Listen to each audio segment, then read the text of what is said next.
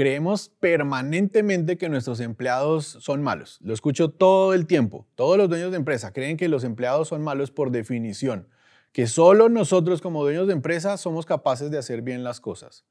Déjame decirte que si esto es lo que estás viviendo, es simplemente un síntoma de que no sabes realmente delegar. Hoy te voy a dar cuatro tips básicos, cuatro pasos que debes seguir para aprender a delegar.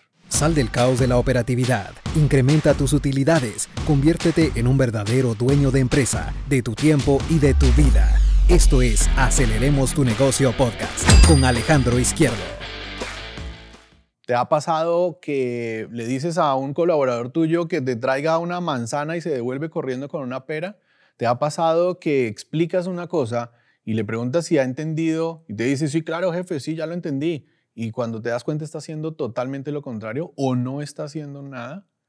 Bueno, lo primero que hay que entender y que hay que, aclarar acá es que tienes un paso antes que delegar, es que tienes que aprender a contratar a la gente adecuada. Tienes que tener claro un perfil de cuál es la necesidad que tienes para, para, para tu empresa y trabajar ese perfil claramente, contratar a alguien con ese perfil y contratarlo y entrenarlo adecuadamente. Partamos de esa base. Si tienes la persona equivocada de entrada, no hay delegación que funcione. Asumamos que ya has cumplido esa etapa y de las cuales vamos a hablar en otros podcasts. Hay un podcast dedicado a cada uno de estos temas. Cómo hacer tu perfil, cómo contratar adecuadamente, cómo entrenar, cómo hacer la inducción a cada, colaborador que entra a tu empresa. Hoy enfoquémonos en la delegación. Tienes la persona adecuada pero aún así, crees que no es capaz de hacer las cosas, que tienes que repetirle todo una y otra y otra vez. Bueno, pues hay cuatro pasos, súper sencillos. Son obvios, en la medida que te los voy a explicar suenan tan obvios, pero que muy pocas personas las ejecutan. El primer paso es identificar, para que puedas delegar correctamente, el primer paso es identificar a la persona idónea a la cual le vas a delegar.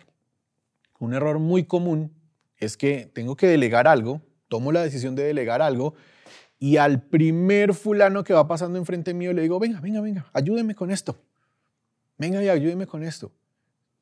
Primer error. Tengo que identificar a la persona que debe tener el perfil o el cargo al cual debo delegarle. No solo el cargo en, en, términos de responsabilidad, sino que debo hacer un mapa mental de quién es esta persona, en términos de su experiencia, de sus habilidades, de su educación, de su capacidad de tomar decisiones. Entonces tengo que hacer un mapa mental de quién es esta persona.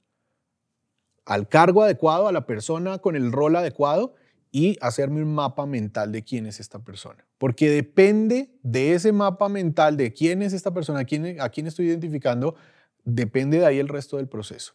El primer paso tan sencillo como eso, todos son sencillos, todos son obvios, pero hay que cumplirlos. Nos los saltamos completicos del 1 al 4, no cumplimos ninguno. Contratamos, delegamos al primer fulano que pasa enfrente, malo. Hay que identificar a la persona idónea y hacerte el mapa mental. Segundo paso, explícale a esa persona lo que le vayas a delegar en el nivel que requiera la persona de acuerdo al paso 1.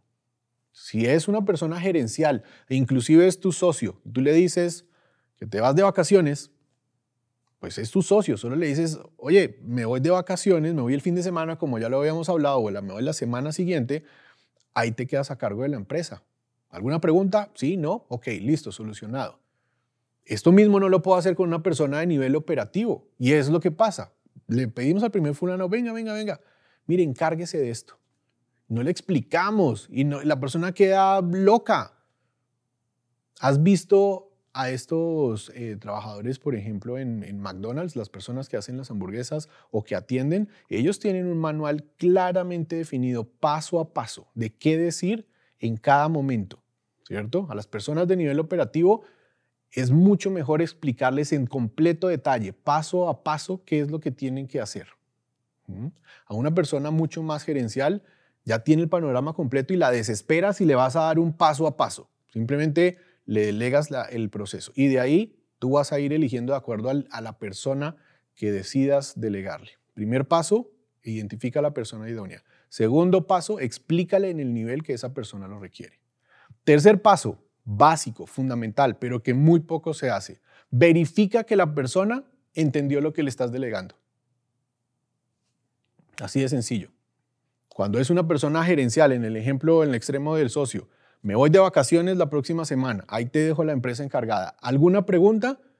Si mi socio dice sí, resolvemos la pregunta, hacemos una discusión. Si me dice no, todo bajo control, ok.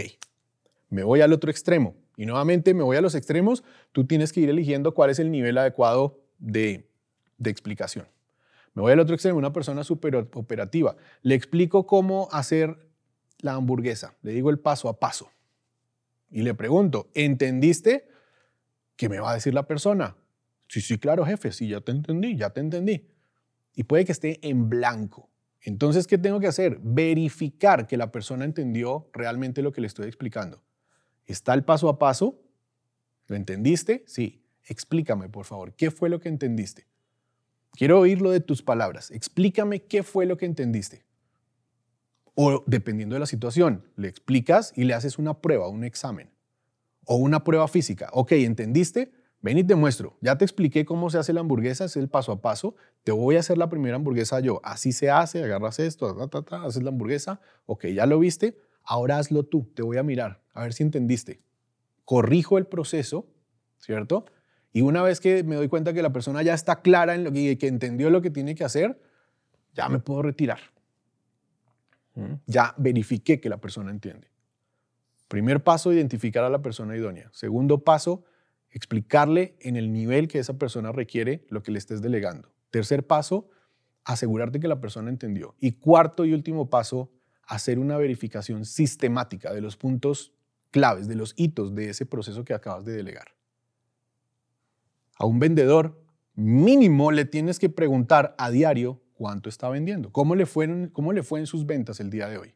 Si yo le delego a un vendedor que venda, que salga a la calle a vender, y no le pregunto nunca qué está pasando, sino hasta que finalizó el mes, una semana después, y le pregunto cómo vendió y le fue mal vendiendo, y a duras penas, pues se rompe la comunicación. No hay nada peor que tú delegues algo y nunca preguntes por eso que delegaste. Desmotivación al 100%. Si me pides un trabajo y lo hago bien hecho y nadie me pregunta por cómo me fue, si los resultados están bien hechos o mal hechos, desmotivante. Pero que pase dos, tres, cuatro, cinco veces, a la tercera vez, ya ni para qué lo hago si sé que ni me lo van a pedir. Entonces tienes que delegarlo, pero tienes que hacer la verificación, no solo para mantener el contacto y saber que sí es, que es importante el trabajo, sino para verificar que las cosas están sucediendo, porque tienes que entender que la delegación no es abdicación. Abdicar es cortar de tajo, renunciar y decir, ahí está un vendedor, ese problema del vendedor. Y eso no es lo que queremos. La delegación consiste en entregar un proceso, una tarea para que otra persona lo haga, pero yo sigo siendo responsable de los resultados. En eso consiste delegar. Y tú como dueño de empresa tienes que estar consciente del resultado de toda la gente que está trabajando. No que hagas la operatividad de ellos, para eso los estás contratando, pero que estés al tanto de los resultados que están obteniendo. Entonces tienes que encontrar los puntos críticos, los puntos clave para poder saber si las cosas están funcionando. ¿Sí? Si el vendedor no le vas a, preguntar al vendedor todo lo que hizo durante todo el día, a qué hora salió y a qué hora se encendió su moto y su moto tenía gasolina y cuándo fue el primer cliente y cómo llegó al segundo y qué le dijo el segundo cliente. Lo desesperas, te desesperas tú y al final dices, mejor lo hago yo. ¿Cierto? Entonces verifica los puntos clave. ¿Cómo le fue en las ventas hoy versus la cuota? Y si las cosas no están funcionando, empiezas a escarbar. ¿Cómo así que no está vendiendo? ¿A qué hora salió a vender hoy? ¿Cuántos clientes visitó? ¿Me explico? O sea, empiezas a, profundizar en la medida que se requiera. Pero si no se requiere profundizar, con el resultado más general que lo tengas identificado es, importante. Ese es, ese es suficiente, los puntos claves. Paso uno, identifica a la persona adecuada. Paso dos, explícale en el nivel de detalle que lo requiere. Paso tres, asegúrate que entendió lo que le estás explicando. Y paso cuatro, verifica sistemáticamente los resultados importantes que demuestren que la persona está haciendo correctamente las cosas. Ahí te dejo esos cuatro tips para que puedas empezar a delegar correctamente en tu empresa. Sal del caos de la operatividad, incrementa tus utilidades, conviértete en un verdadero dueño de empresa, de tu tiempo y de tu vida. Esto es Aceleremos tu negocio podcast con Alejandro Izquierdo.